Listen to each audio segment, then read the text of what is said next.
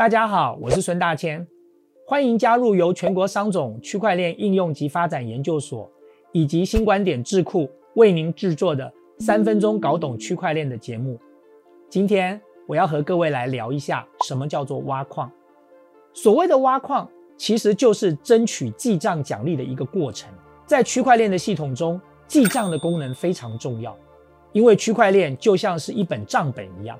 如果没有人记账，区块链上面的交易和讯息就不可能被记录下来。但是如果没有奖励，也不可能有人愿意来做白工进行记账。如果在比特币区块链上，区块奖励就是比特币；如果是在以太坊区块链上，当然区块奖励就是以太币。因为有奖励机制的存在，所以节点，也就是大家俗称的矿工，会来争取记账权。不同的区块链取得记账权的方法也有所差异。以比特币区块链为例，节点必须竞争解开由密码学所设计的难题，率先解出答案的节点就可以取得记账权，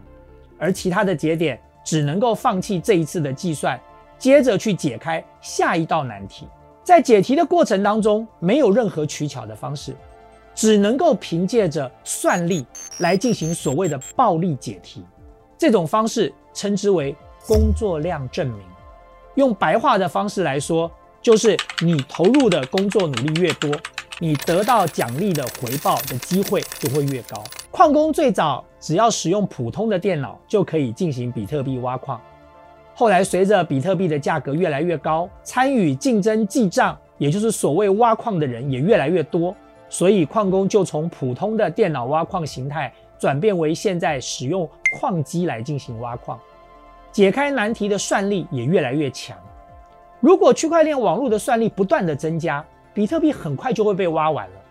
为了确保比特币可以稳定的维持在每十分钟产生一个区块的情况下，中本聪做了一个设计，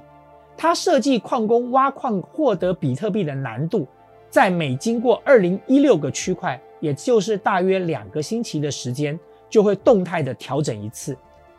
让调整后的难度能够使每一个区块的产生时间都能够达到预期的十分钟。也就是说，计算能力越强的节点，解开难题的几率就越高。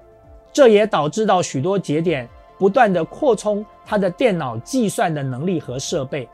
被称之为矿场。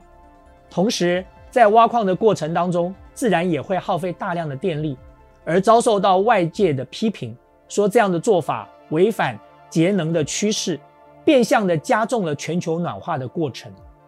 为了改善过分耗能的问题，许多区块链设计出了其他的共识机制来决定记账权的取得。